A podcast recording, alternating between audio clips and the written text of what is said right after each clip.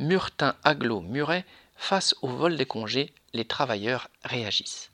La communauté de communes de Murtin, au sud de Toulouse, présidée par la maire socialiste de Muret, a lancé depuis quelques mois une offensive contre l'ensemble des 1900 travailleurs qui la font tourner.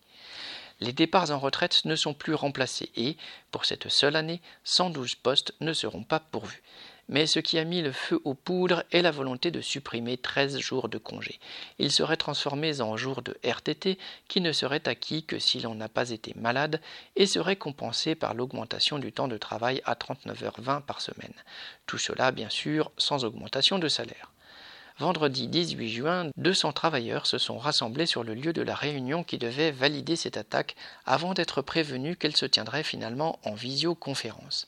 Qu'à la grève a été votée et depuis samedi 19 juin, le dépôt d'ordures de Roc est bloqué.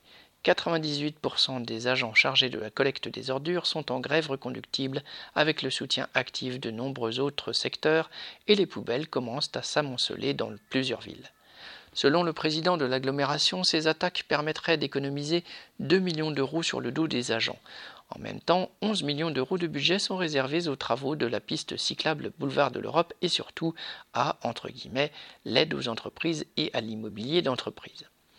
Et parallèlement, la communauté de communes a voté en mars dernier l'augmentation du tarif des cantines scolaires de 3 à 13% ou des centres de loisirs de 3,5 à presque 10 Augmentation des impôts, attaques contre les travailleurs, cadeaux aux entreprises, cette politique tout le monde l'a subie depuis trop longtemps. Les travailleurs de l'agglomération du Murtin sont décidés à la combattre. Correspondant lutte ouvrière.